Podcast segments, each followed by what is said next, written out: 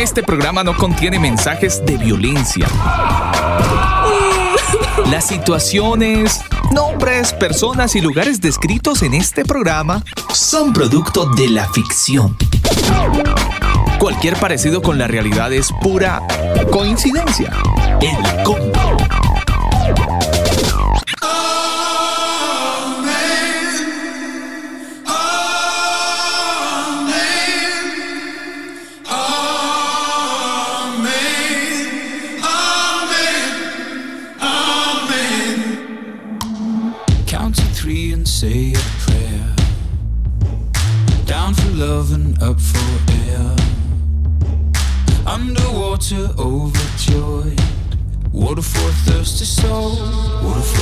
Con muy buena música iniciamos el combo en este bonito tiempo, en esta bonita noche de martes, hoy 8 de marzo, ya son las 9 de la noche ya, 9, 8 minutos.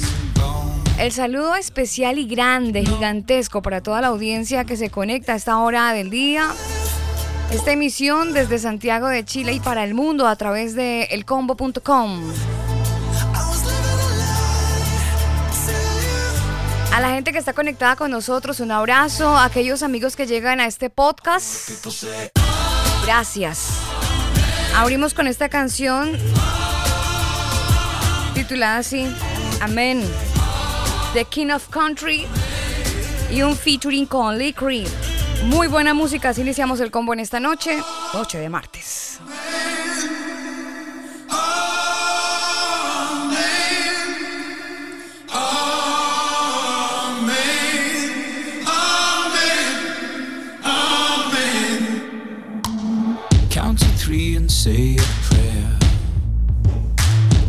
And up for air. Underwater, overjoyed.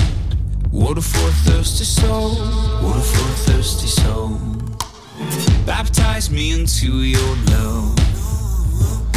All my spirits overcome. Body, mind, and skin and bone. Love, I'm gonna make it known. Love, I'm gonna make it known.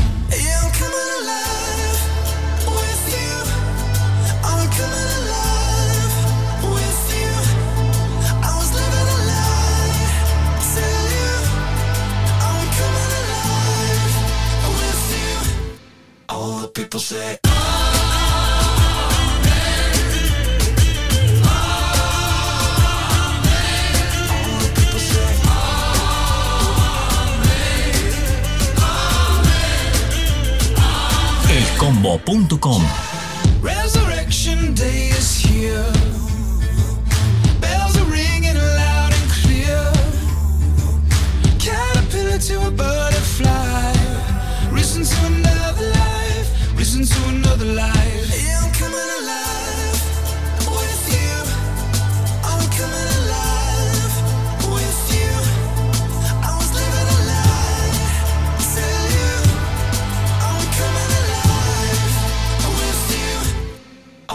People say.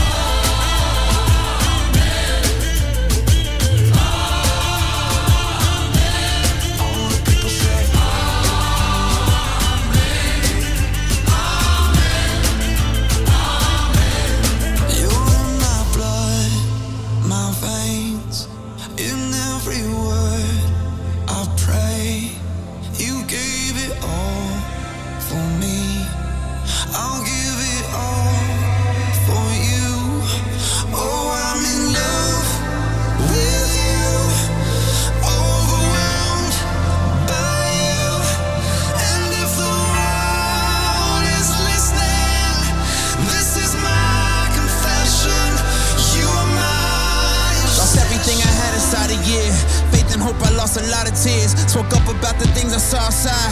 Turned it back on me, swore I'd die. Hearts abandoned, accuser stranded. It's nothing to me. Forget it happened until it show up. It start to blow up. The critics mumble, keep me humble. Oh my God, oh my God.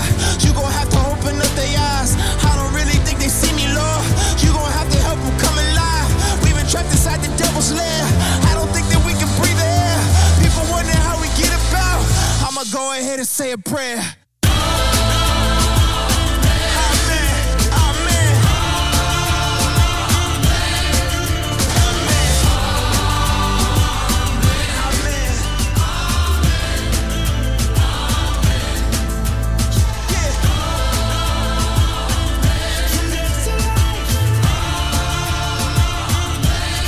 Siempre terminamos la oración con esta palabra, Daniel. Amén.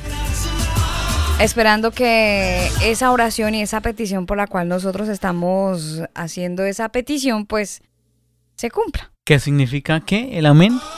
¿Usted se acuerda? Que así sea. Que así sea. Exactamente. Que así sea. Así que siempre que terminamos una oración, lo, lo terminamos con esta bonita palabra e internacional palabra. Hoy es el día. que señor. desafortunadamente mucha gente eh, dice amén a todo, ¿no? Ah, ese es un Eh, problema. Sin, sin masticar ni procesar información, entonces van diciendo amén a todo. Eso es un Eso sí problema. es un- a veces se vuelve el amén una muletilla. Sí, no, y se, Una y se- muletilla. se ha- se nos ha pegado mucho. Yo creo que no. Amén. no, yo creo que es que a todos se nos ha pegado, Daniel, de verdad. Hay muchas situaciones en la vida donde, y personas y discursos, e e incluso usted me hizo acordar de ciertos momentos de hace ya, le puedo hablar de hace, hace ya mucho rato, de una persona mm, con la que íbamos a la iglesia y estábamos en un escenario completamente diferente a la iglesia.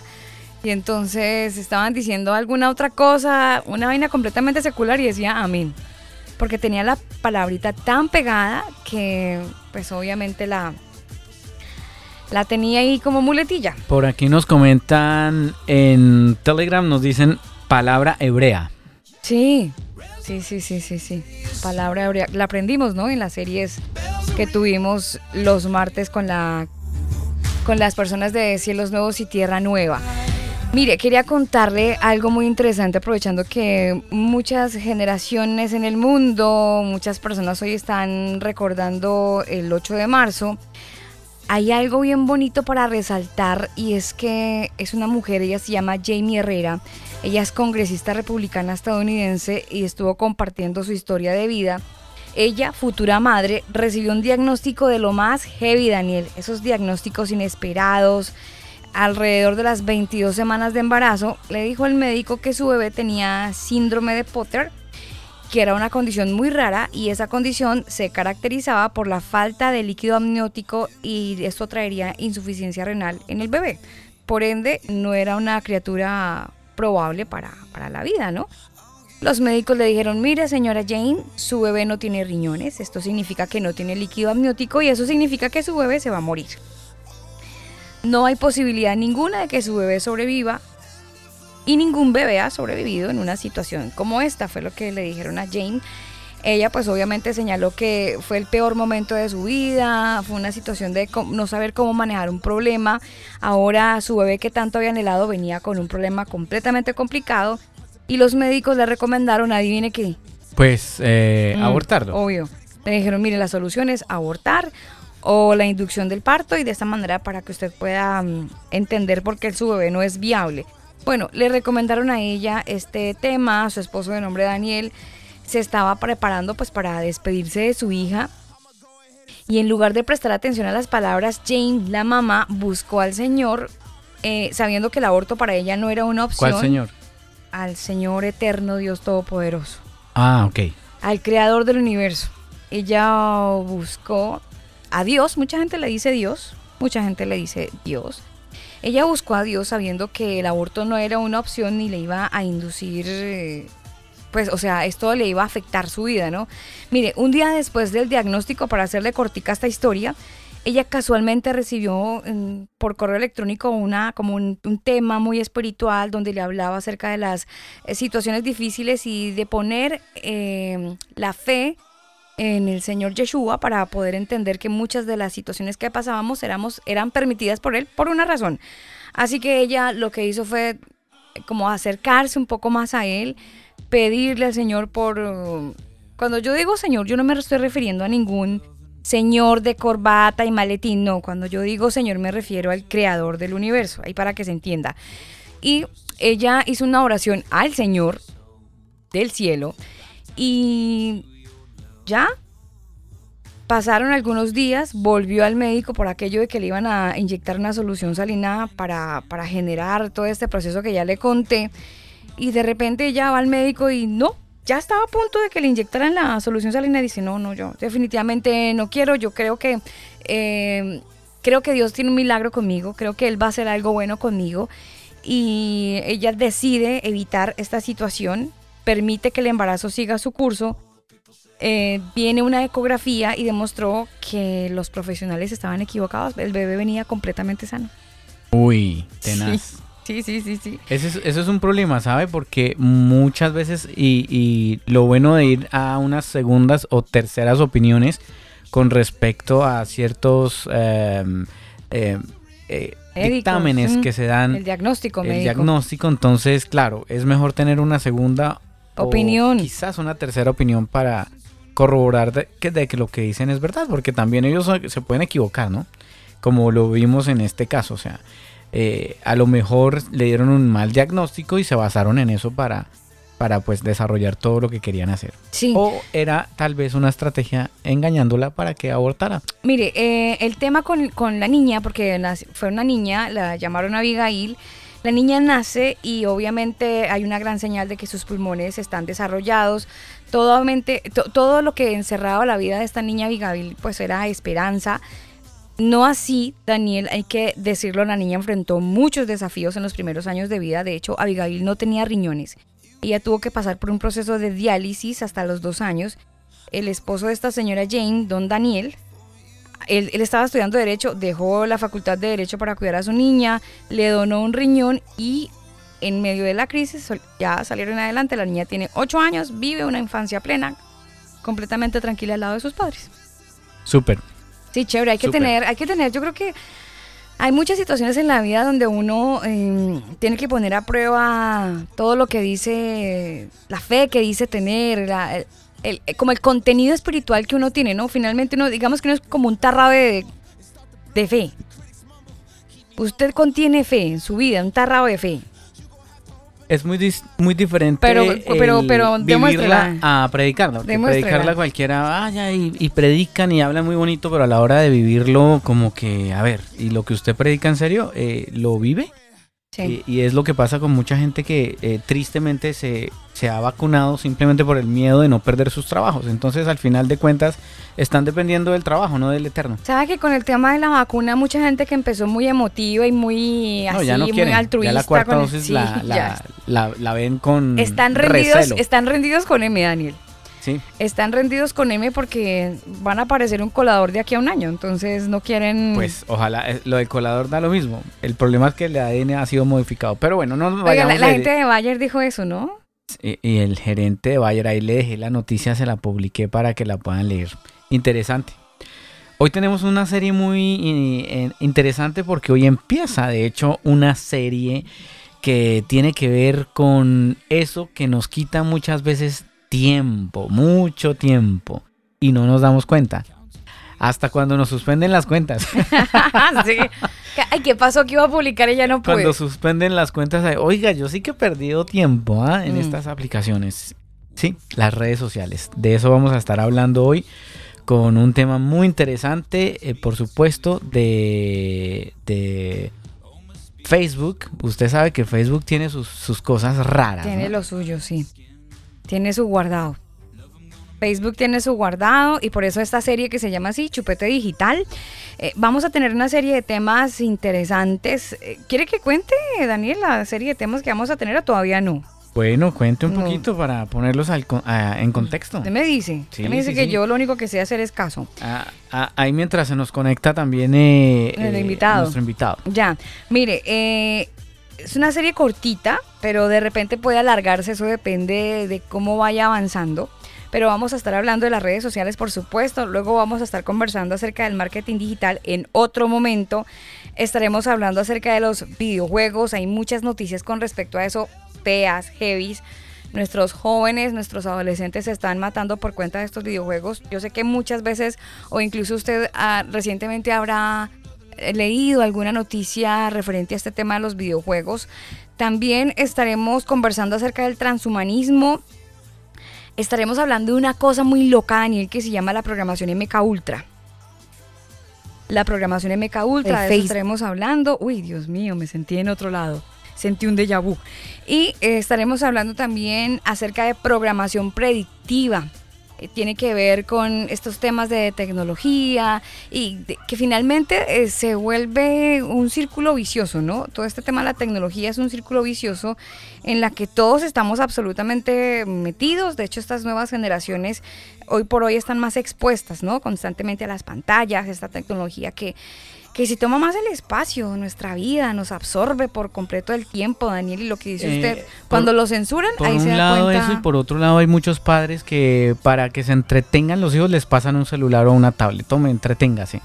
Eh, y de alguna manera eh, ellos eh, le están cediendo la responsabilidad a los hijos y después los hijos, pues cuando se vuelven adictos a esto, ya quitarles esos aparatos pues es un problema. Sí, señor, sí, señor. Llegamos a todos ustedes gracias a la gente de Manual de Sonido para Iglesias. La invitación es para que usted pueda ingresar a su sitio web manualdesonido.com. Manual de Sonido para Iglesias. Es el primer libro con énfasis en la educación dirigida a los músicos de las denominaciones eclesiásticas. Este libro fue escrito por Elber Montiel, productor musical colombiano, y Daniel Torres, ingeniero de sonido chileno. Sus conocimientos enriquecerán desde un punto de vista técnico a los ministerios de las diferentes congregaciones, brindando la posibilidad de mejorar la calidad del sonido y acople de la banda en el momento de realizar sus reuniones o eventos en vivo. El exceso de volumen es perjudicial para tu salud. Infórmate www.manualdesonido.com.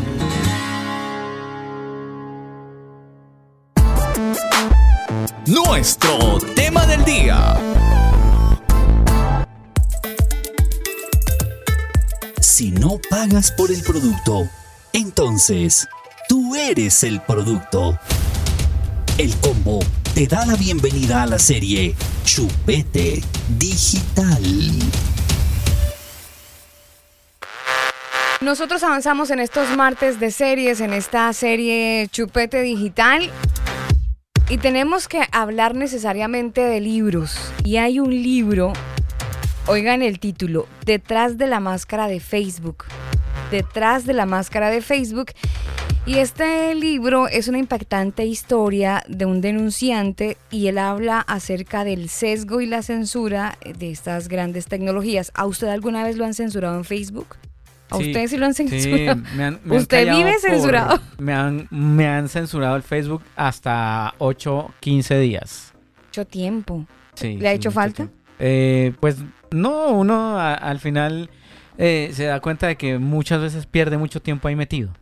Mire, el autor de este libro, Detrás de la Máscara de Facebook, él es ex moderador de contenido de Facebook y le cuento aquí una cosita curiosa. En marzo del año 2018, él estaba revisando y borrando grupos y páginas y comentarios y todo el tema de Facebook, esto para Latinoamérica. Y durante algunos meses, él cuenta que estuvo grabando con una cámara secreta la corrupción y la censura que ocurría ahí en Facebook. Él estuvo haciendo parte de una investigación que mm, fue realizada por el Project Veritas y él estaba ahí tras la cámara, en una cámara oculta. Así Uy, que arriesgado. Sí, muy arriesgado y está con nosotros aquí en el combo. Él es Ryan Hartwin. Eh, Ryan, gracias por estar con nosotros. Bienvenido al combo. Sí, gracias por invitarme. Es un. Es ustedes. Es un gusto tenerlo y yo siento nervios cada vez que leo parte de su biografía y me entero que andaba con una cámara oculta. Usted se metió a grabar cosas. ¡Qué loco! Sí, no, eh, era muy loco y en ese entonces sí, pues era un trabajo bueno, así con, con muchos beneficios y pagaba bien, entonces sí era un riesgo y durante nueve meses enteros yo estaba grabando con, con cámara oculta así y nunca me, nunca me cacharon, nunca me descubrieron, así que ajá, estaba bien. Increíble. Y Ryan, cuéntenos, eh, bueno, ¿qué tenía usted que moderar? ¿Cuál era su labor? ¿Qué tenía que darle delete o control al suprimir? Sí, yo, yo borraba contenido. eh, mi asignación primero, eh, aquí, bueno, ahí- mi trabajo ahí, ahí estaba aquí en Arizona, vivo en Arizona y nos asignaba moderar contenido en Latinoamérica. Obviamente yo, yo hablo español y lo, y lo leo. Entonces veía posts políticos de, de Latinoamérica, de Argentina, de, mucho de Venezuela, de la crisis en Venez- Venezuela ah, y de México y veía cualquier cosa, o sea, cualquier cosa como la gente hablando mal de otras personas, ah, borraba palabras feas o eh, malas de, Facebook y también borraba posts de los carteles de México imágenes violentos, ah, videos muy, muy violentos. Entonces era de todo, de todo, de puede ser algo muy, muy pequeño, alguien diciendo a otra persona que es una tonta y borraba eso, eh, pero hay- había cosas muy graves también, pero era interesante porque podía ver, ver que, que- de cómo era la política de Latinoamérica y eso me interesaba mucho. Bueno, lamentablemente hay mucha manipulación con respecto al lado por el cual se inclina Facebook. Hemos visto, de hecho, bueno, to- para todos no fue un secreto ver al presidente de Estados Unidos, Donald Trump, eh, pues censurado y, prácticamente eliminada su cuenta. Sí, eh, eh, Facebook se enfocaba mucho en, en eso, en, en, ah, censurar a, a gente dere- derechista y gente que apoyaba a Trump y hasta Trump mismo. Y ah, crearon un gran programa para, para moderar también las elecciones de, de los Estados Unidos y también nosotros mo- moderábamos las elecciones de México y de otros países en Latinoamérica. ¿Algún, Entonces, algún, no, algún pajarito, Ryan, nos contó que ustedes estaban muy pendientes de las elecciones que en esa época en Colombia se hacían tan fuerte con respecto a un candidato que hoy también está muy fuerte y es Petro. ¿Tiene alguna memoria usted de ese personaje?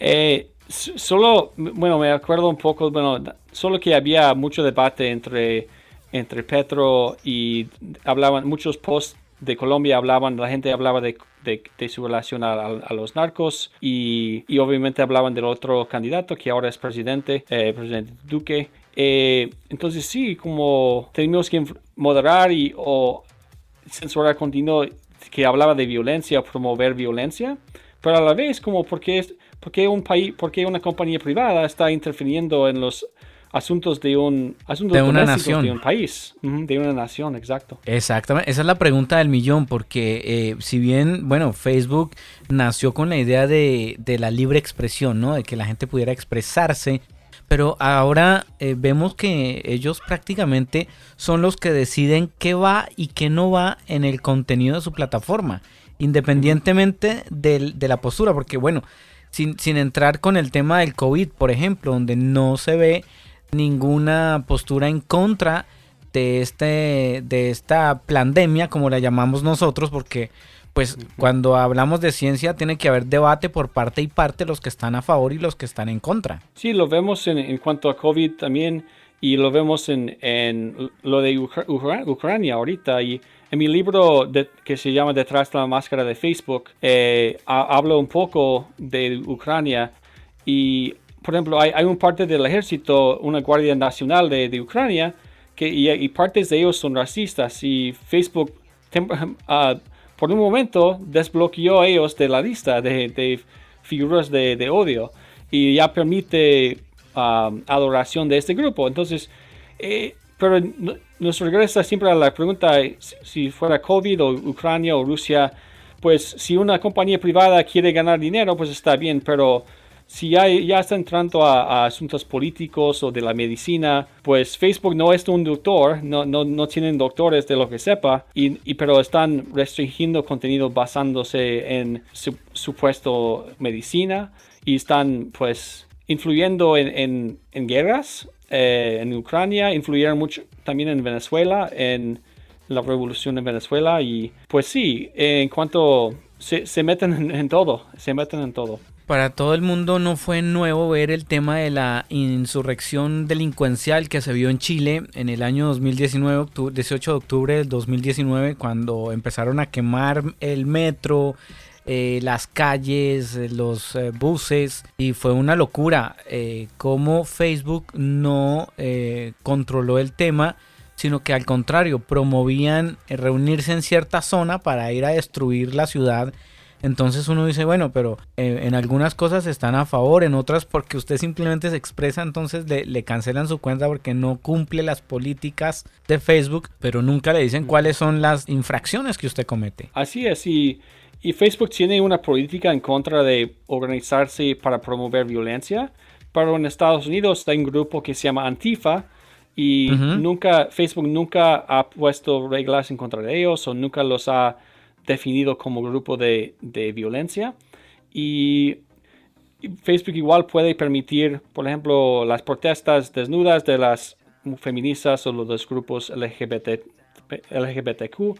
Entonces, eh, mi, mi- mi libro muestra el estándar doble que tiene Facebook, que escogen cuáles movimientos políticos promover, ah, sea para aborto o lo que sea. Y entonces realmente Facebook es una herramienta ah, política eh, y tiene gran poder para restringir o promover ah, ciertos temas. Yo, Ryan, siempre me he preguntado que Facebook más, va más allá de la imagen del famoso Mark Zuckerberg. Eh, ¿Cree que hay alguien más poderoso que Mark quien determina las políticas de Facebook?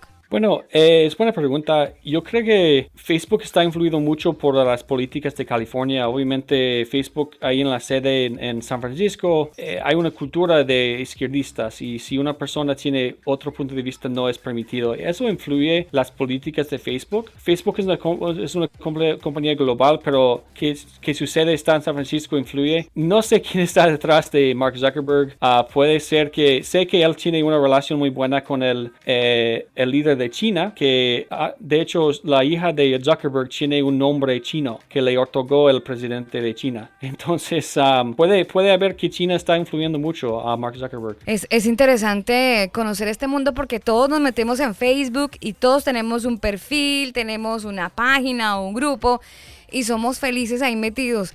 ¿Qué tanto nos controlan desde Facebook? Y me llama mucho la atención que vos cuando estabas eh, con esta cámara secretita viendo los temas de corrupción, eh, cuéntanos hasta donde vos puedas contarnos, Ryan, ¿qué tipo de, de corrupción viste cuando estabas allá adentro? Sí, la, la corrupción que vi era como más que nada eh, eh, eh, un método de, de controlar a la gente. Eh, y a veces la- los empleados no se dan cuenta ellos mismos. ah, pero una, una, una compañera de trabajo me dijo que no hay libertad de expresión, hay libertad de expresión uh, uh, for- forma Facebook o uh, la versión Facebook. eh, y me acuerdo hablando con mi supervisor y le estaba grabando con la cámara oculta y me- estamos hablando de protestas en Estados Unidos durante antes de la elección de, de 2020 y él me dijo sí ah, Facebook quiere saber los trends lo, lo que está pasando con los eventos.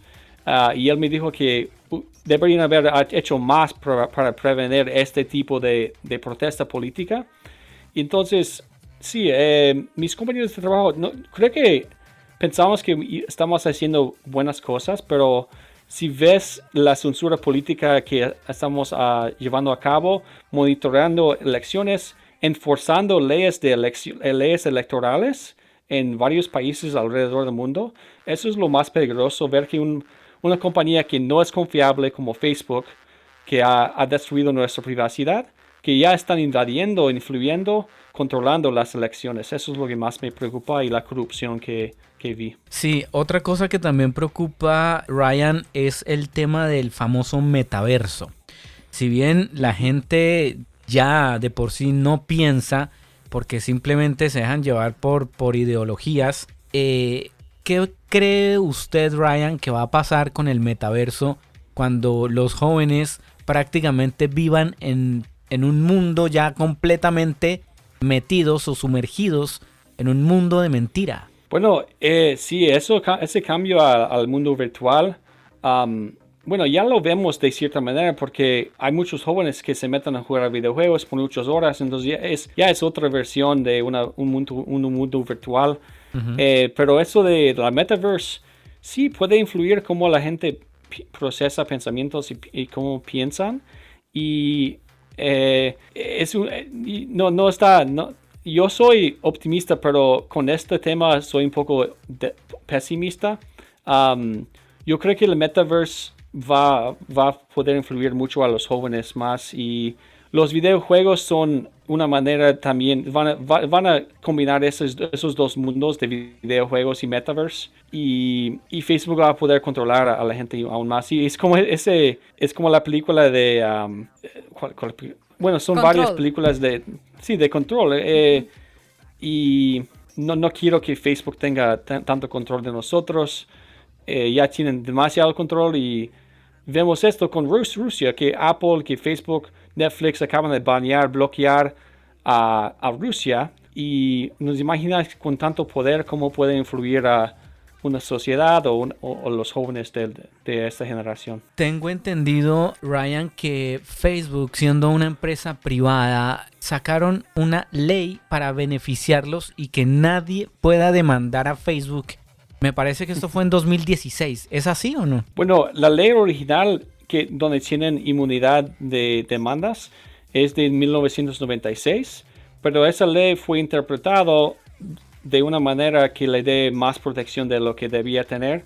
Y estoy trabajando con una fundación aquí ah, en Estados Unidos para hacer una, un- una demanda contra el gobierno mismo en cuanto a eso. Pero es cierto, no- nadie puede demandar a, a Facebook y en Estados Unidos tenemos una constitución y Facebook está, nos, nos está privando de nuestras libertades y no tenemos manera para pelear Defendernos. contra eso. Increíble. Defendernos. Es muy increíble lo que estamos escuchando. Es la voz de Ryan Hartwin. Él es el autor de un libro que se llama así, Detrás de la máscara de Facebook. Si usted se va a Amazon, ahí va a encontrar el libro, lo puede adquirir desde Amazon. Y eh, Ryan, eh, tenemos el libro en español, ¿verdad? Tengo entendido que sí. Bueno, aún no. Eh, estoy trabajando en una traducción al español, ah, ya que es mi primera vez hablando con la gente en Chile, pero yo, yo quiero ah, trabajar en una traducción para ustedes, quizá para el los fines finales de este año. ¿Con modismos Lo tengo chilenos? listo. Ah, no, no conozco muchos chilenos, la verdad. Sí, porque sería un español distinto, Ryan. Aquí nos estamos Ah. entendiendo. es un, un Sí. español que tiene un- unas palabritas que ca- cambian un poquito. Cambian un poquito. Ryan, eh, con respecto al libro, entonces lo pueden encontrar en Amazon. En este momento está en inglés entonces. ¿El título en inglés sería cómo? Sí, el, el título en inglés es Behind the Mask of Facebook. Ah, sí, Behind the Mask of Facebook. Ahí lo encuentran entonces en, en Amazon para que lo puedan ir buscando. Y yo sé que ahí estuve checando que hay como una parte que está en español para que lo puedan ir revisando, igual en redes sociales o mejor. En Google pueden encontrar mucha más información de, de Ryan. Ryan, eh, yo tengo una pregunta muy, muy curiosa y si usted puede me la responde y si no, pues omite la respuesta. Alguien en algún momento eh, conversaba acerca de la Deep Web. Eh, ¿Eso es tan así? ¿Realmente existe ese sitio llamado Deep Web donde se hace tráfico de personas, trata de personas, ese tipo de, de información se mueve? ¿Es real? Ah, sí, existe. El Deep Web es, es algo real. Y am, yo no he entrado ahí, la verdad, pero ah, aún, aún en Facebook veíamos videos así muy feos de, de esos videos donde matan a la gente y les pagan para que no les matan. Y, am, pero sí, sí se vende mucho droga ahí. por el dark, el- se llama el Dark Web o Deep Web. Am, sí existe, es algo real y am, son, son cosas muy feas que suceden ahí. Am, y, y- y está mal es lo que está pasando, pero la verdad es que necesitamos un poco de esta tecnología si vamos a pr- preservar nuestras libertades. Sabemos que la tecnología se usa para bien y para mal, pero no queremos que el Internet se restringe por Google, que Google controla el tráfico. Entonces necesitamos tecnología como blockchain, como la misma tecnología de cryptocurrency para, pres- para preservar nuestras libertades y, y no estar restringidos, um, censurados por, Facebook. Obviamente no somos los malos, no estamos vendiendo droga, pero igual no queremos que una co- corporación americana controle nuestras elecciones. Sí, por supuesto. Y pues Brian, usted sabe que en lo que podamos colaborar para el tema de, sumar firmas, eh, no sé, hacer campaña para que más gente se sume a la demanda que se va a hacer a, a Facebook, pues ahí estaremos, ¿no? Sí, de acuerdo, de acuerdo. Estamos en contacto y ojalá que en otra ocasión pueda eh, estar con ustedes para hablar más de estos, tem- estos temas. Claro. Eh, Ryan, yo no sé cómo estemos de tiempo. Usted nos dirá hasta qué momento puede, porque entendemos el cambio de horario y también los, la, la importancia que tiene otras actividades. Sí, sí, ya, ya me tengo que ir, de hecho. Ya se tiene que ir. Bueno, una última pregunta entonces, Ryan. ¿Qué lo llevó a querer denunciar lo que estaba ocurriendo en Facebook? Sí, pues yo, yo sentí una, pues siento una pasión para mi país, soy patriota y, y quería preservar las libertades y eh, eso de, de política, pues, pues eso sucede, sucede. Yo pu- debería poder hablar libremente de política o de inmi- inmigración. Entonces sentí un deber a- hacia mi país y hacia el mundo a, a luchar por la gente que, que está siendo silenciado en la red social más grande del mundo. Por eso por eso grabé con cámara secreta y por eso publiqué mi, mi, libro. Libro titulado así Detrás de la máscara de Facebook. Vamos a estar muy pendientes de la versión en español. Ryan, gracias por atendernos a esta hora del día aquí en el combo. Gracias por su tiempo. Gracias. El combo. El combo. El combo. Más que música es contenido.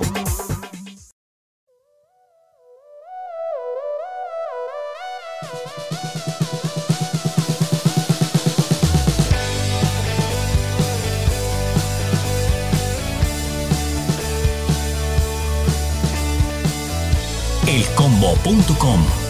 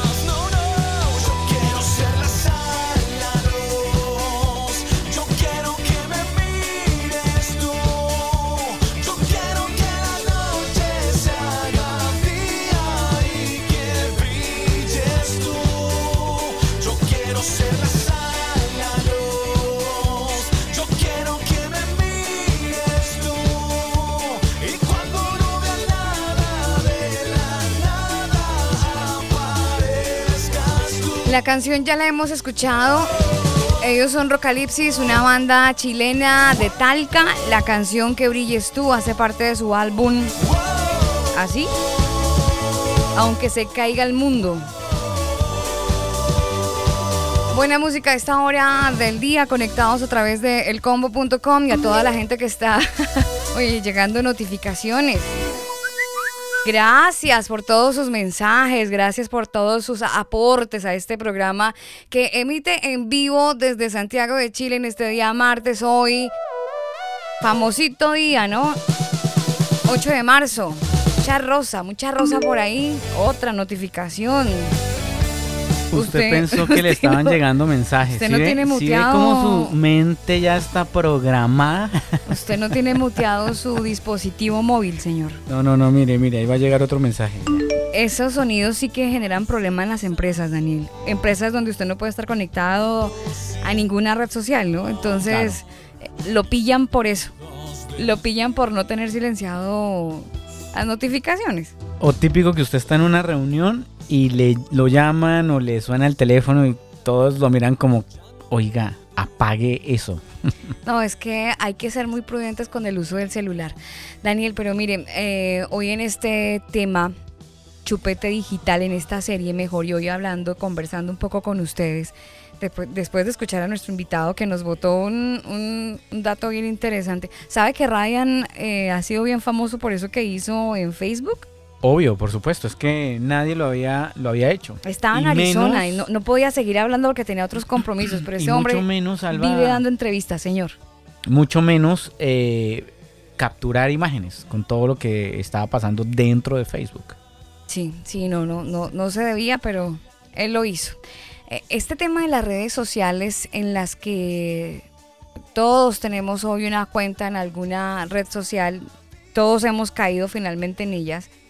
Eh, me llamó mucho la atención porque Daniel, este tema, este asuntito viene desde hace mucho, mucho tiempo.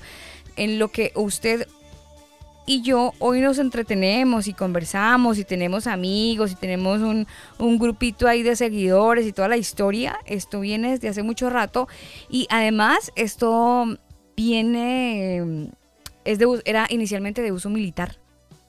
Sí, señora. De hecho, el Internet era de uso militar eh, y solamente ellos lo utilizaban, pero eh, pues ya después se volvió masivo, ¿no? Sí. Como todo. Primero empieza a nivel militar y ya después se vuelve masivo. De hecho se dice, este, el láser, este, cualquier láser que usted se quiera imaginar, el rojito, el verde, el que ocupan para la Eventos gente, en vivo, sí, para... Sí, todo eso primero fue de uso militar.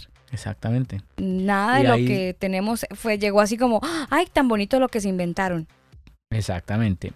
Y de hecho, Alba, el tema, el tema de Facebook, pues, eh, ¿qué más que Ryan que trabajó ahí dentro de esta compañía, pues vio todo lo que pasaba y pues imagínense, eso lo motivó a, a, no, yo tengo que registrar Mm. esto porque esto no puede ser. Mire, este tema de las redes sociales viene desde la Agencia de Proyectos de Investigación Avanzados de Defensa, que hoy usted y yo la conocemos por el acrónico, eh, acrónimo mejor DARPA, que es una agencia del Departamento de Defensa de los Estados Unidos y que en la base es la responsable del desarrollo de las nuevas tecnologías, como les dije hace un rato, para uso militar. Y esta compañía, DARPA, fue creada en el año 1958 y lo hicieron como consecuencia de una tecnología eh, para tratar de bajarle el aire a todo lo que ocurría en aquella época que era la Guerra Fría.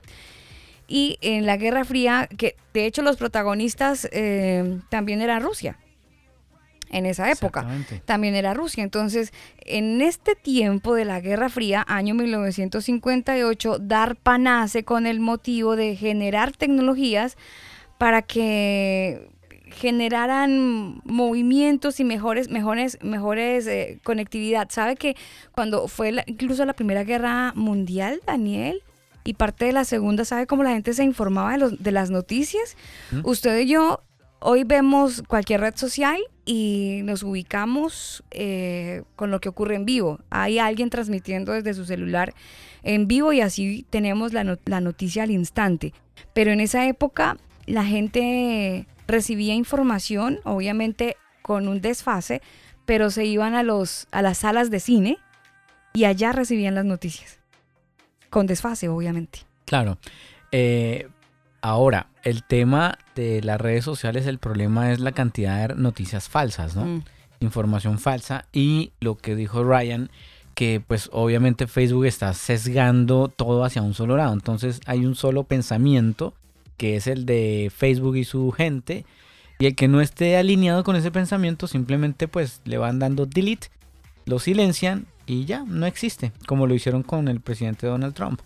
No quiero decir que todo lo que él diga sea fantástico y genial, pero No hay que Eh, llevarle la men, lo que decíamos hace claro, rato. pero pero él tiene derecho a expresarse, entonces ¿por qué no lo dejan expresarse? ¿Y ¿Se acuerda cuando lo, le, le silenciaron o lo censuraron en Twitter? Que Y eso es fue que, un boom porque a un presidente lo eh, van a un- silenciar. Se supone que, se supone, ¿no? Porque la frase que usted escucha en todas las películas, ¿no? El presidente Mm. del país más poderoso del mundo silencia una empresa privada al presidente más poderoso del mundo, pues ¿qué puede esperar de ahí para abajo?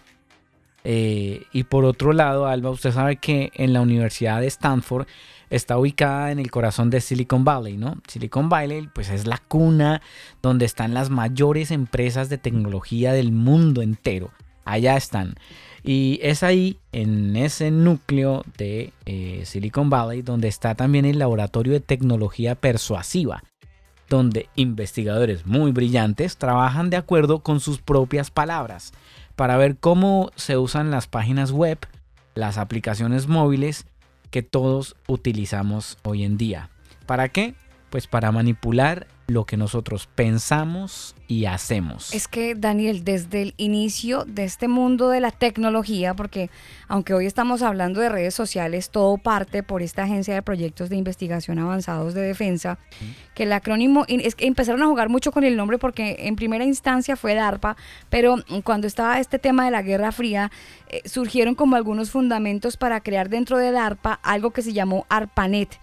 Y esta red dio origen a la que surgieron los fundamentos de la Internet, de lo que hoy conocemos como la palabra Internet. El origen es ARPANET. Y todo este tema, la Internet y la conectividad y todo este, todo este asunto que ya para nosotros es como Normal. ya lo masticamos, Sí, ya sí, lo sí.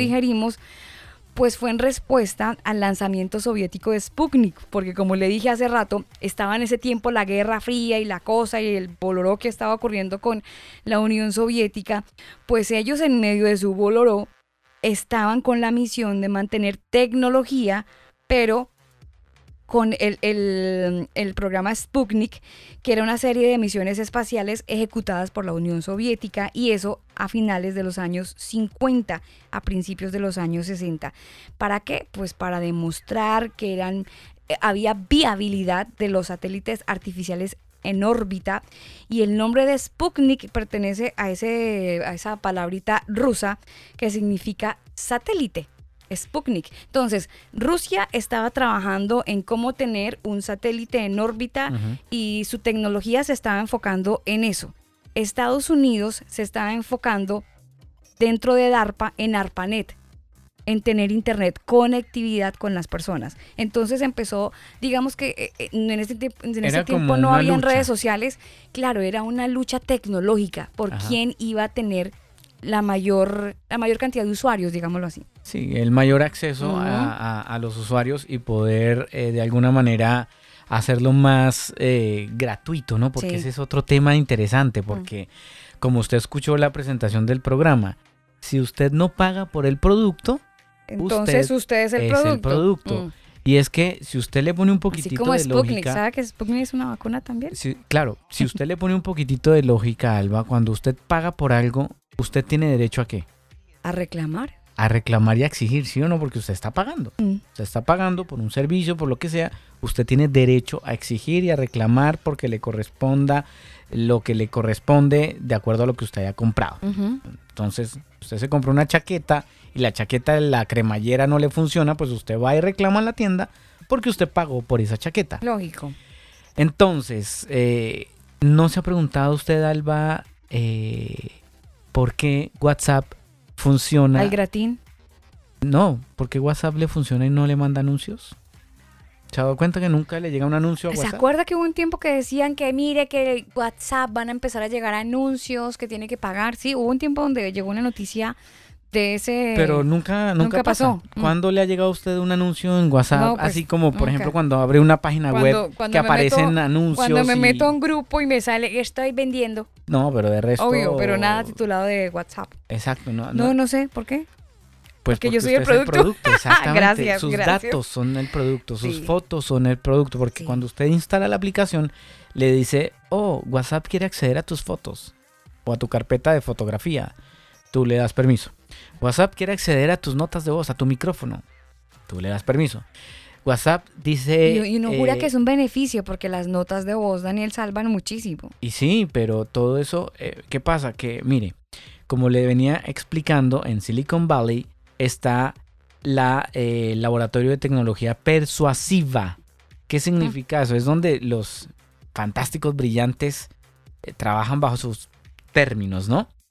Cómo funcionan las páginas web. Ah, y entonces si le ponemos aquí a la página un anuncio, pues la persona va a hacer clic en el anuncio y así la vamos a tener más tiempo acá.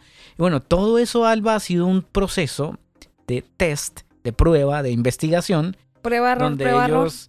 eh, usted sabe que el tema siempre ha sido manipular, manipular los pensamientos y, ¿por qué no, las acciones? Entonces, si nosotros podemos generar una noticia falsa eh, o amarillista, por eso hay medios que son muy amarillistas, Mm. porque necesitan capturar su atención Sí. y de alguna manera coaccionarla a que usted se enoje, se enfurezca, porque pues usted sabe que ahí ah, hay cosas que le hacen sentir bien a la persona. No, no, solamente eso, Daniel, sino que mm, no crean que esto es tan loco. De hecho, hay un programa que hicimos que se llama Metaverso, que parte de esto que voy a decir está sustentado en una investigación que hicimos en ese programa. Ellos necesitan ver la reacción que tenemos nosotros cuando usted dice me enojo, la, gesticulación que tiene mi rostro a la hora de enojarme. Cuando me pongo triste, la gesticulación de mi rostro, porque eso a la postre en el metaverso lo van a leer. Y aunque usted tenga puestas las gafas, Y la Sí, mascarilla. sí, eh, bueno, no, pero en el metaverso usted no necesita mascarilla, pero aunque tenga puestas las gafas para el metaverso, Sí, sí, sí. si hay una imagen que está dentro del metaverso que le genera algún tipo de sentimiento con la, con la, La retina. Claro. todo eso lo pueden leer. Exactamente. El tema de estos aparatos electrónicos, Alba, hoy en día yo no sé por qué le seguimos llamando celular, si eso ya no es un celular, es un mini computador. Mm. Usted ahí tiene, usted tiene celular, tiene Teléfono, GPS, teléfono. tiene linterna, tiene Calculadora. eh, calculadora, Agenda. tiene sí. agenda, tiene eh, donde poder ver el correo electrónico, Sí. tiene televisión, tiene eh, Netflix, tiene YouTube, tiene música, un reproductor de música. O sea, eso ya no es un celular. Sí. Eh, debería llamarse... Celular cuando teníamos Bueno, el Nokia dicen 21, smartphone. cuando teníamos el Nokia 2160 que jugábamos culebrita, ahí de pronto ya era celular. Sí, Hasta ahí fue. sí.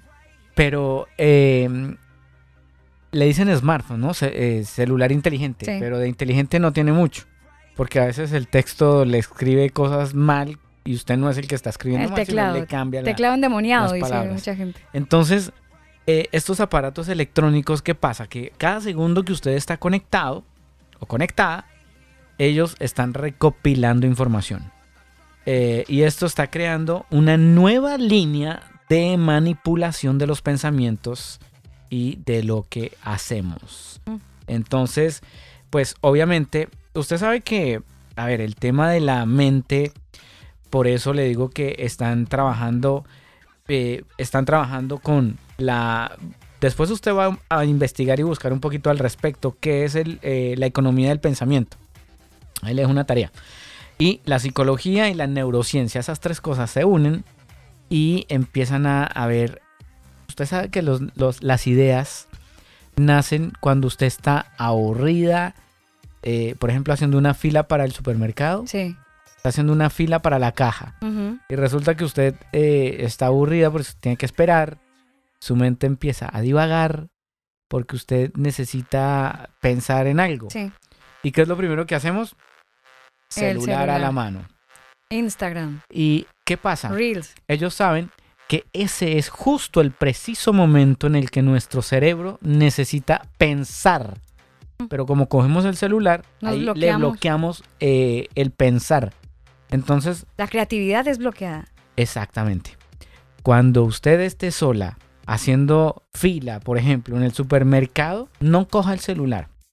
Se va a aburrir. Piense, piense y le aseguro se va a aburrir, que una nueva idea, algo va a crear Me puse. su mente. Oiga, ahora mañana a buscar filas, ¿no? Algo va a crear su mente. A buscar filas en donde podamos pensar. No, filas hay para todo. Eso sí, sí. ya no hay que buscarlas. Estamos en el mundo de las filas.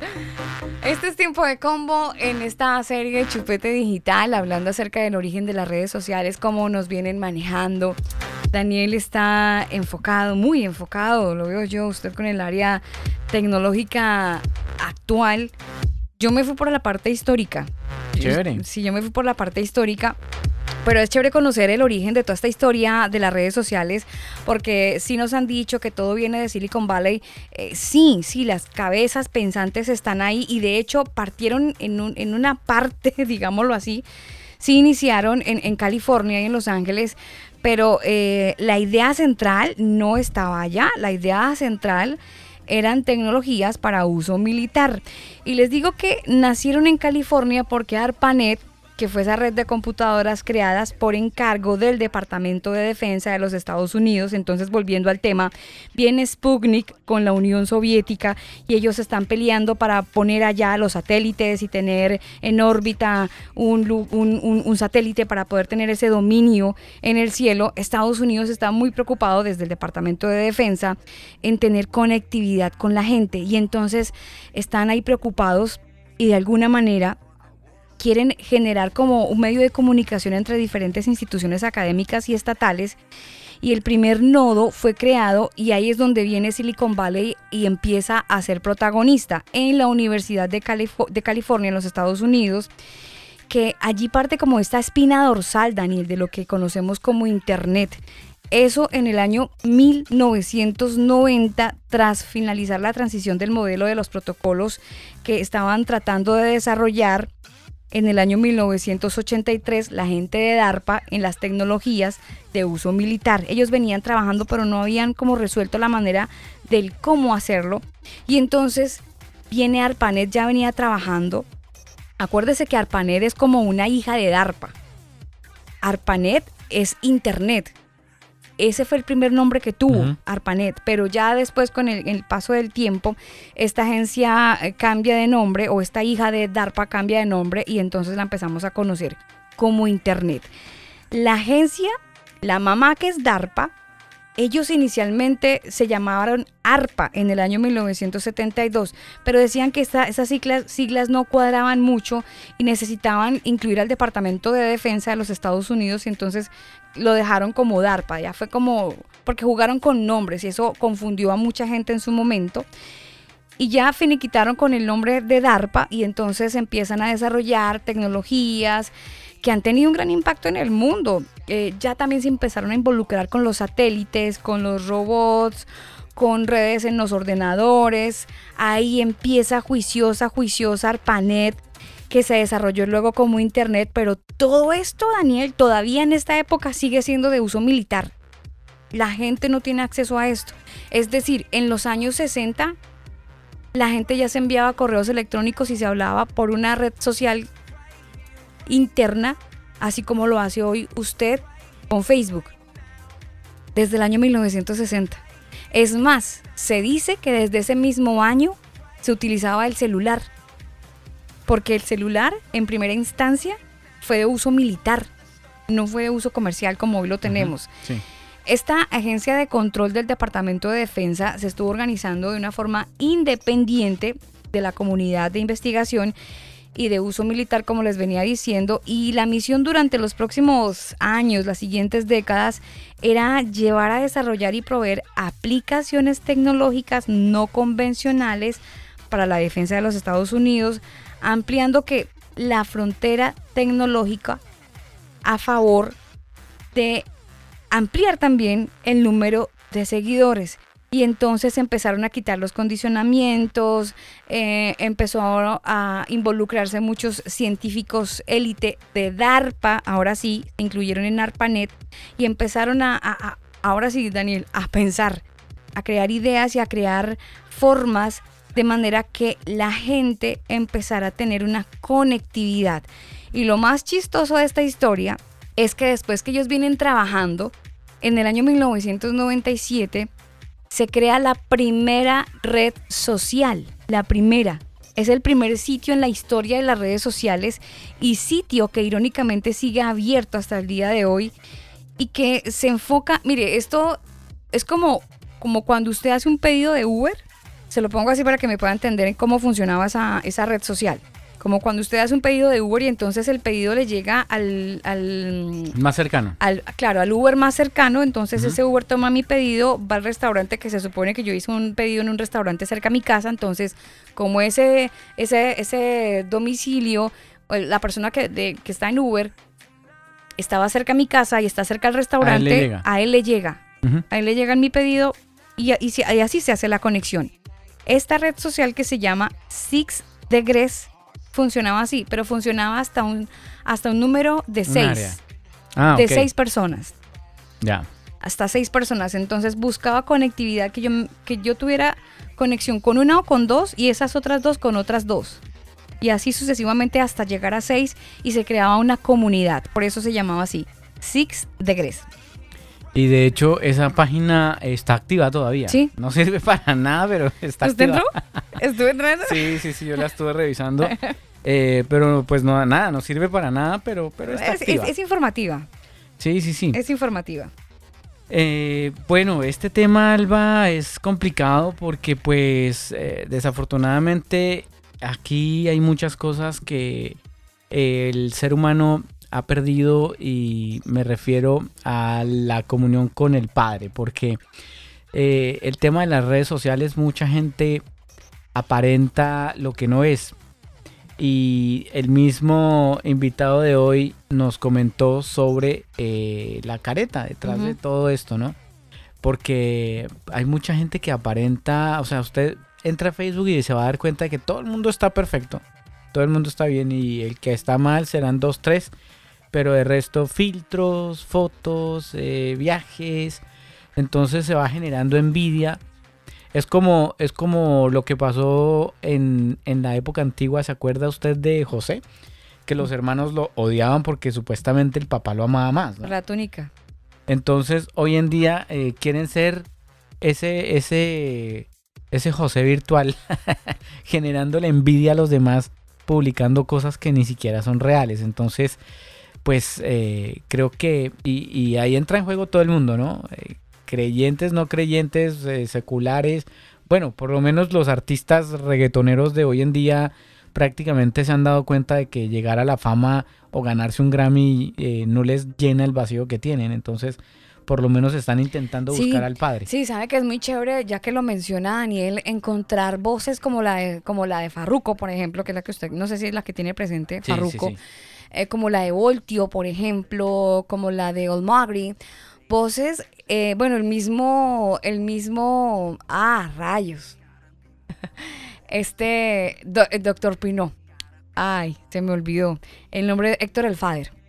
Exactamente. Héctor El Fader, que son personas que estaban en el mundo artístico del género que usted acaba de mencionar y que llega un punto en la vida donde el dinero no sacia el vacío que tienen en su vida. Entonces necesitan y se expresan y llega al punto donde explotan de la, de la- de la soledad tan tenaz en la que andan, porque no es suficiente los seguidores, no es suficiente el dinero, no es suficiente todo eso, toda esa apariencia que tienen en redes sociales y tienen que explotar porque eh, la soledad es tan grande que si no hablan, se terminan quitando la vida. Sí, y, y no solo eso, eh, hay padres que lo que le decía, le dan el celular al hijo para que se entretenga y él se entretiene viendo y, y YouTube lo sabe muy bien, por eso creó YouTube Kids, eh, donde están creando contenido que ya está jugando un Sí. gran papel psicológicamente en los niños, entonces eh, ahí hay muchos padres que prácticamente ni conocen a sus hijos. Mm, no los conocen sí. y viceversa. Hay hijos que no conocen la realidad del papá porque el papá llega con plata, le compra lo que quiere, y si no, pues el niño hace una pataleta y, y lo consigue, pero al final ahí no hay relación de nada. Entonces todo este tema, a, a- a pesar de que nos acerca, nos aleja. Porque hay mucha gente que está tan rodeada de muchos otros, pero están solos, Sí, completamente. mucho vacío por ahí, mucho vacío por ahí. Nosotros avanzamos en este tiempo de combo saludando a la gente que está conectada con nosotros en algún lugar del mundo a través del combo.com. A ustedes gracias, aquellos amigos que están conectados a través del podcast, gracias también por permitirnos ser compañía en medio de la actividad que vienen realizando. Hay una canción que es bien interesante de mis de mis favoritas, por aquí la tengo. Tanto que decir de esta canción, pero más bien disfrútela, escúchela y si puede, bueno, no sé, sentirla y dedicarle unos minutos al creador del universo, cantarla también.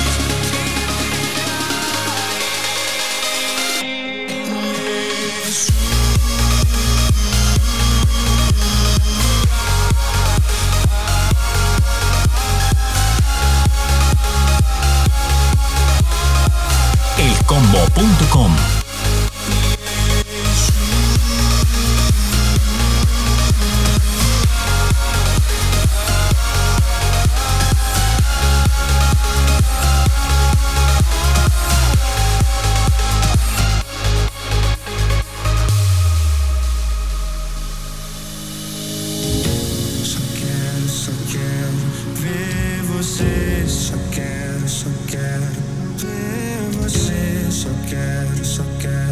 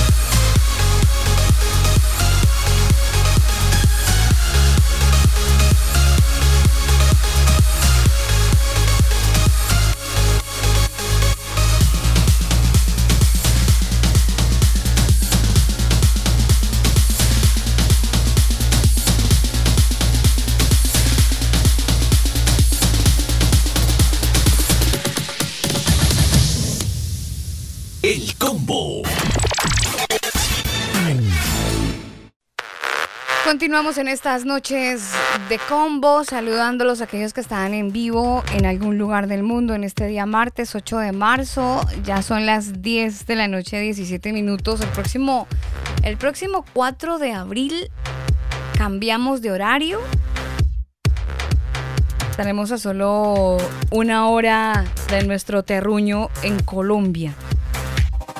Hoy hablando en el combo en nuestra serie Chupete Digital, recordando parte de la historia del origen de las redes sociales y también conversando un poco acerca del objetivo de las mismas. Y en esta combinación nos estamos dando cuenta que el objetivo finalmente siempre ha sido eh, el tenernos ocupados en algo llamado entretenimiento y ese entretenimiento reúne otras, otros ítems, pero finalmente ocupados, como que extraídos de la realidad como que las redes sociales, independientemente de cuál sea la que usted tenga, usted dice, ay no, yo no tengo Facebook, pero, pero tiene Instagram. y tiene que tener Facebook para poder tener Instagram, aunque lo tenga inactivo, pero debe tenerlo. Pero usted dice, no, yo no tengo ninguna de esas, yo tengo TikTok. Pero no necesariamente tiene que tener una aplicación. Hay gente que es adicta al correo electrónico. Mm. El mismo diseñador de la apariencia de Gmail reconoció haberse vuelto adicto al correo electrónico. Eh, también eh, la- lo- los ingenieros que trabajaron en Pinterest, el tipo eh, comentaba que él trabajaba en su oficina normal, realizando cosas en Pinterest, y llegaba a su casa a ver la aplicación de Pinterest y al final se había vuelto adicto al tema. Entonces, Mm. sin darnos cuenta, Alba, eh, todos hemos caído en ese, en ese, eh, en esa trampa. Es una red. de- Es que es una Sí, red, Daniel. Es una red, exacto, en, en esa red de ser adictos en, en algún momento por ciertas aplicaciones. Incluso en YouTube. Claro. YouTube es algo que te, que te conecta y tiene uno... y le manda tanta publicidad en cada video que Sí. al final usted dice, ay, me tienen aburrido los, la publicidad, voy a pagar YouTube. Sí, Y consiguen lo que quieren, que Claro. es su dinero. sí, claro. Entonces, Yo soy el producto. Acuérdese.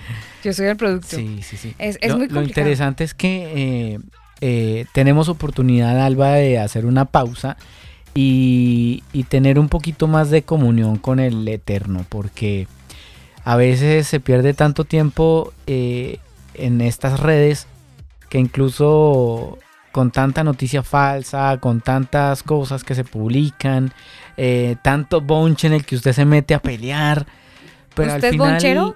al final, Alba, lo mejor es tratar de hacer una pausa y tener una comunión con el Padre, porque pues eh, si llega el pulso electromagnético y se muere su celular, ¿usted qué va a hacer? Sí, obvio. Se va a pegar la aburrida de más gigante del planeta, Mm.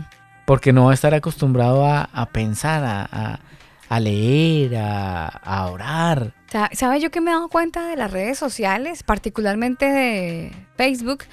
Y es que eh, al principio todos éramos lindos.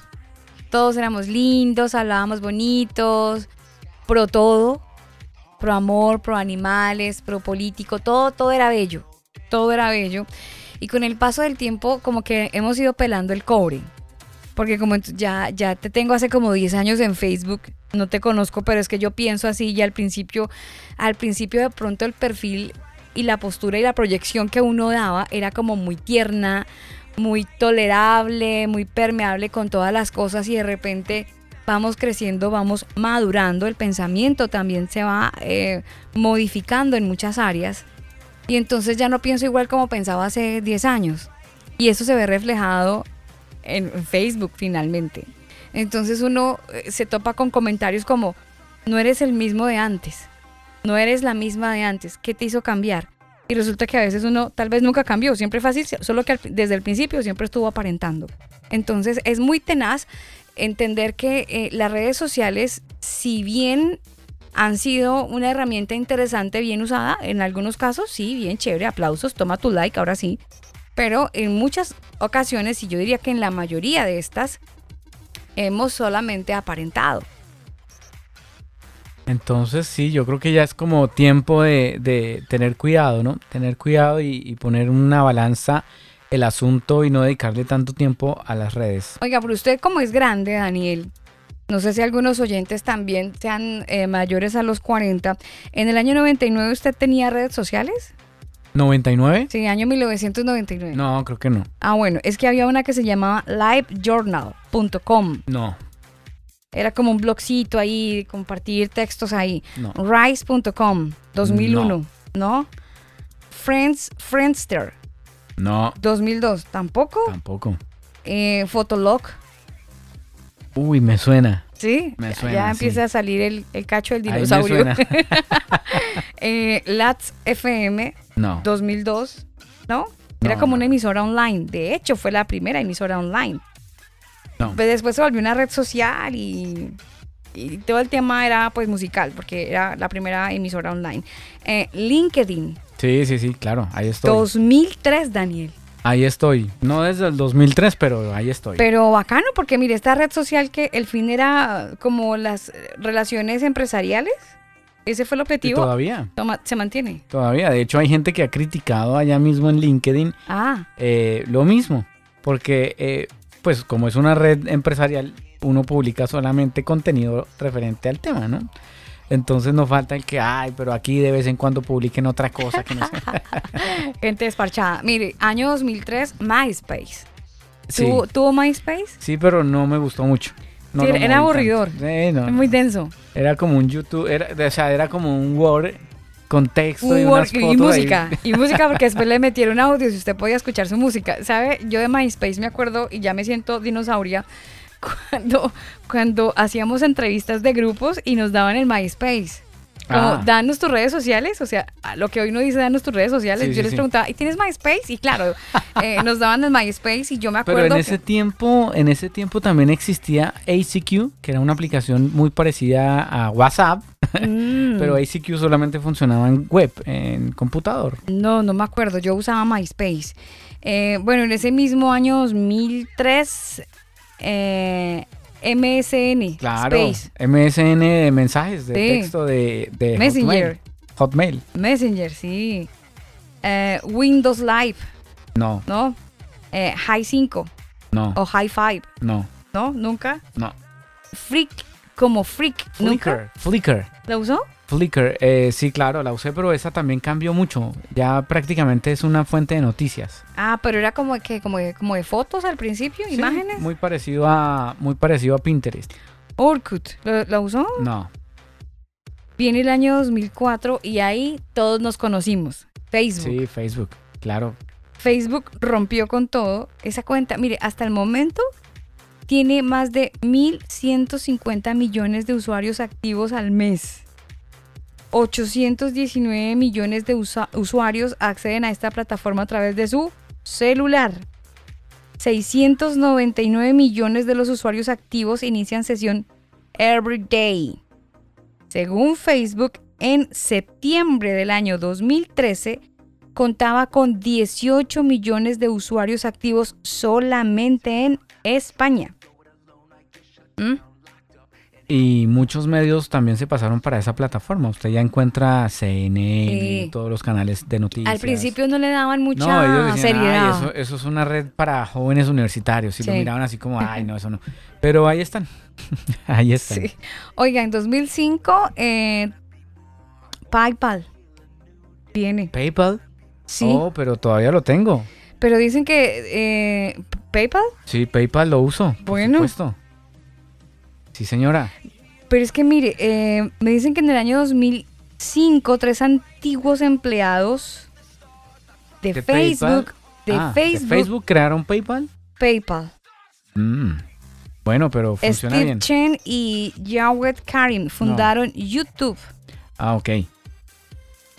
¿Para qué? Para alojar videos. Esto en el año 2006 hasta que Google dice, uy, esto está muy bueno, aquí hay plática, acá hay futuro Pero y la compra. Apareció una competencia de YouTube que todavía se ve, Vimeo. Oh, sí. No, no está en su lista, pero sí. No, no la También tengo. tengo cuenta ahí, uf, Pero- pero, no la muevo hace años. ¿Sabe que también hay otra que se llama Odyssey? Se la recomiendo porque Ah, sí. en Odyssey usted va a encontrar entrevistas, información censura. sin censura, Odyssey. que no permite YouTube. Sí, sí, En recomendable. Recomendable 100%. Eh, ¿Qué otra? Eh, Yahoo 360. No, ¿Usó? no. Cero. O sea, sí tuve cuenta en Yahoo, pero 360 no sé qué es. Pues una red social, No. ¿No? No, es que yo no era de tantas redes. Em, 2005, Bebo. No, No, nada. no. Twitter, año Sí, por 2006. supuesto. Hasta el día de hoy. ¿Cómo Hasta es el su, día de hoy. ¿cómo es su, twi- su En Twitter? todas las cuentas aparezco como arroba engineer torres R. Ah, siempre se ha llamado igual. Sí. No ha variado. No, no, no. Ahí N- estamos. No es del, el que vota el contacto o pierde la cuenta, entonces tiene que. eh, lo más Engineer curioso, ¿sabe uno, qué es lo más curioso? Engineer 2, ¿no? ¿Qué? Dígame. Llevo casi que 14 años con la misma clave. ¿En serio? Así de segura es, Oh, imagínense. Bueno, lo felicito. Lo felicito. ¿De- ¿En Twitter? ¿Desde el 2006? En, en casi todo, casi todo tiene la misma, la misma. Bueno, chévere. Súper segura, sí. Año 2009, Pinterest. Sí, Pinterest todavía. Tiene. Sí. Instagram, en el año 2010 que fue lanzado por Apple Store. No me gustaba mucho, pero bueno, sí, se- se- también. Pero, pero en el año 2012, este Instagram como que empezó a tener más, más seguidores. Año 2012. Sí. Foursquare, uy, excelente aplicación. ¿Te gustaba? Sí, Foursquare, todavía... eh, Era de como el, como el Google Maps, ¿no? Una cosa así. eh, era es, claro, es una muy parecida a Google Maps, pero Foursquare es una aplicación donde usted, por ejemplo, llegó a una ciudad que no conoce Mm. y quiere un café, pero no sabe a qué restaurante ir. Entonces usted va a Foursquare y, y pone, no sé, estoy en el café Alba Café. Entonces, ¿qué tal será este café? Entra ahí y él Ah, tiene calificaciones. calificación y comentarios y todo lo demás. Ah, la bacano. gente opina que está bien listo ya, entonces con este me quedo. ah, bien. ¿Cómo se llama? Foursquare. Foursquare, sí, Mm, chévere, Bien. funciona bien. Google Maps. Sí, eh, pero Oh, ya Plus. murió, no sé si ya murió. Nació en el 2011. Se dice que hoy es la segunda red social más popular del mundo. Mm, No sé. Sí, sí. No murió, murió. Sí, yo creo que murió. De hecho, ellos anunciaron de que le iban a cerrar porque querían competir con Facebook, pero no, no. No, nada que hacer. No, era, era buena pero mala Sí, no, no, no. esta red social. Sabe que de todas maneras la que usted me acaba de decir, esta mm, Foursquare, Ajá. Funciona muy, muy igual a Six Degrees. ¿Ah, sí? Claro, porque le dice a usted... Ah, no, mentiras, No, no. notificaciones, No, no, no, nada que ver. Nada que ver. Bueno, este tema de las redes sociales, hemos estado inundados. Obviamente se nos han quedado muchas por fuera, muchas. Sí, claro. Eh, ¿Qué me dice de las salas de chat que se inventaron hace algún tiempo? ¿Se acuerda? Latin Chat para conocer gente. Eh, había eh, otra. eh, eh, ¿Se acuerda que inventaron cristianas, no? Sala de chat cristiana. ¿Salas de chat cristianas? sí, por supuesto. No, no sé. Salas de nunca chat me metí a salas cristiana. de Yo chat estuve en alguna, no me acuerdo el nombre. Salas de chat cristianas. Sí. ¿Y con qué objetivo? Eh, conocer gente cristiana y, y charlar. Lo- Sí, obvio. La misma vaina, sí, pero sí, cristiana. la misma gata pero revolcada, dijo un amigo. ah, sí, salas de chat cristianas. Sí, sí, sí. ¿Sabe sí. que me acordé? Usted se no sé, ustedes de pronto, ¿se acuerdan de una página que se llamaba Gusanito? Que se compartían tarjetas, eh, tarjetas virtuales. Sí, claro. Y entonces a usted se le pasaba la media hora me pagando. mandaron, me café- mandaron gusanitos. media hora pagando café internet buscando una bendita tarjeta porque eso tocaba, tocaba de a uno, ¿no? Y ver cómo se desplazaba la tarjeta y, y to- toda la diagramación que tenía la tarjeta. No, pero era bonito. Eh, Sí, gusanito. Sí, Eh, había otra que se llamaba Sho- Shoshan. Shoshan.com, una cosa así.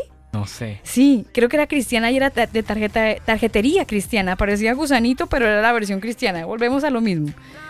Ah, rayos. Se me olvidó. Pero sí, eh, era para compartir mensajes cristianos, virtuales y retroalimentar ese mundo digital que en su momento pues estábamos ahí metidos. Fue muy chévere. Yo creo que eh, hemos disfrutado sanamente algunos, obviamente. No toda la gente ha tenido esa sanidad en su corazón de compartir en redes sociales. La gente que tiene maldad pues siempre le mete la, la cosa ahí medio maligna. Pero cuando uno tiene eh, al Padre en el corazón, pues el deseo finalmente es que conozcan al Señor, ¿no? Que Sí. puedan tener un conocimiento de que alguien cambió mi vida y que yo también quiero que cambie la tuya. Pero vaina mire que, así. por ejemplo, Alba, el tema de las redes sociales, así como dijo nuestro invitado, eh, se pueden usar bien y se pueden usar mal. Pero eso depende también de la persona. Mm. Eh, por ejemplo, eh, en mi caso, yo conocí a mi esposa a través de Facebook. y se, se mantuvo una relación virtual por un año y medio, pero siempre desde un principio eh, se, puso, se puso normas, ¿no? Y la primera norma era ser honestos e íntegros delante del Padre, porque uno puede aparentar y no salgo con nadie y aquí no pasa nada, pero quién sabe si usted está en un país distinto y la otra persona en otro país distinto o en otra ciudad. Pero el padre sí conoce. Entonces, cuando se forma estos temas de relaciones eh, o amigos o qué sé yo, y, se es honesto desde un principio, pues eso funciona. Yo creo que funciona. Eh, el problema es cuando se empieza a aparentar y creo que eh, en todo orden de cosas, cuando usted no es honesto, pues no, no le va, no espere nada, nada bueno, porque no va a funcionar. Yo creo que la honestidad juega un papel importantísimo. Sí, totalmente. Pero la honestidad en redes sociales no aplica mucho. Depende. No aplica mucho. Mucha Depende. gente no, no. No, Daniela. ¿o- ¿Usted cree en la gente honesta en redes sociales?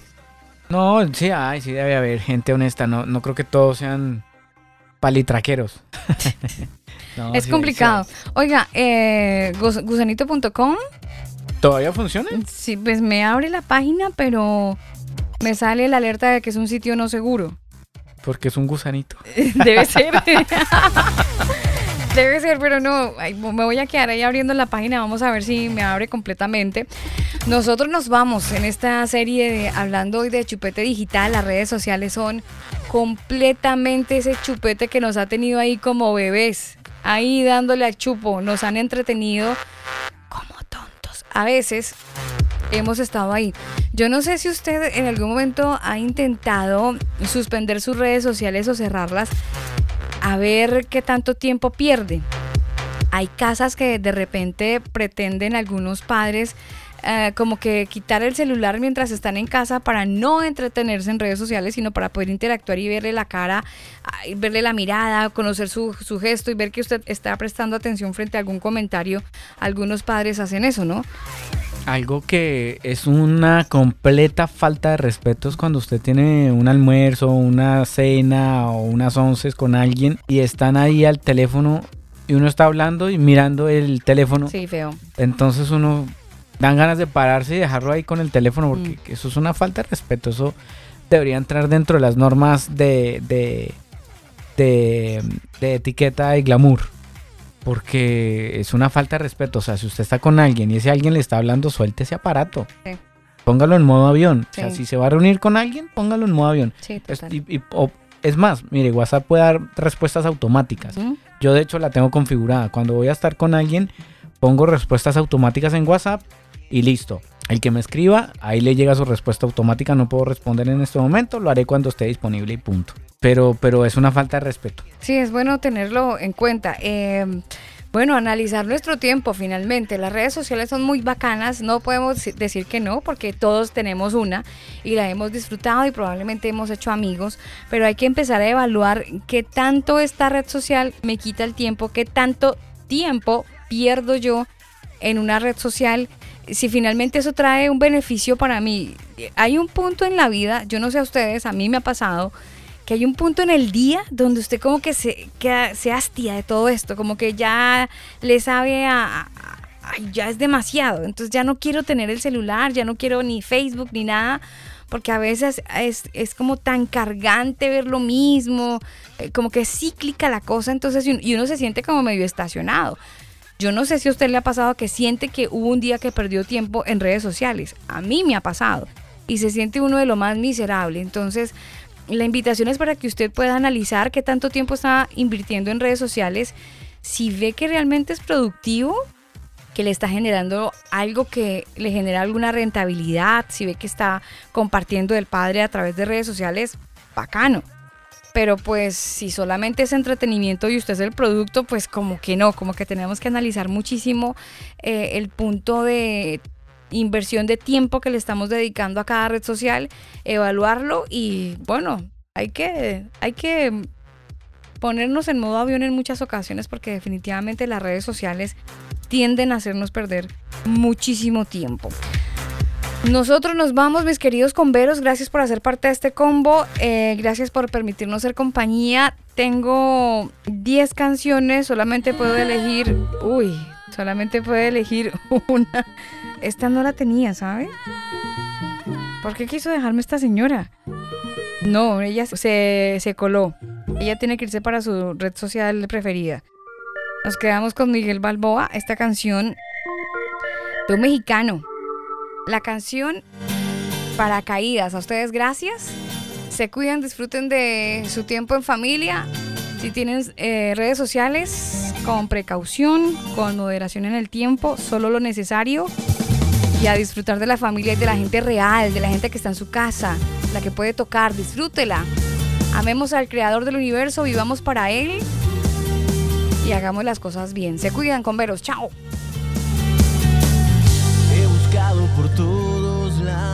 Paz que me ayude a vivir.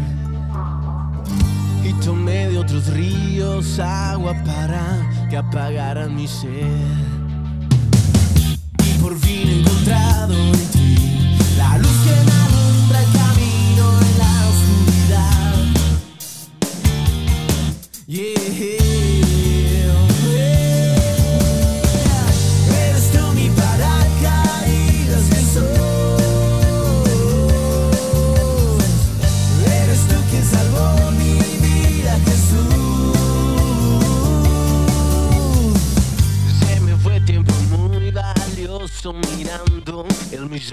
Y a pesar de mis fallas, nunca dejaste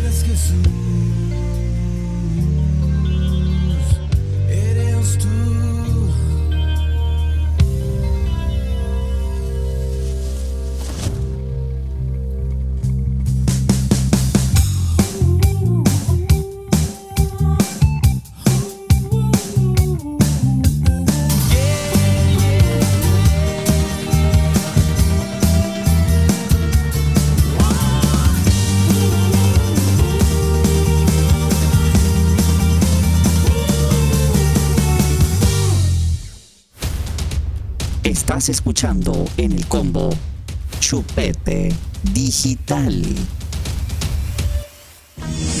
Escucha el combo en Spotify, Apple Music, Google Music. Nosotros te acompañamos.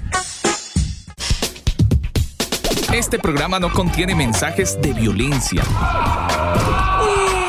Las situaciones, nombres, personas y lugares descritos en este programa son producto de la ficción.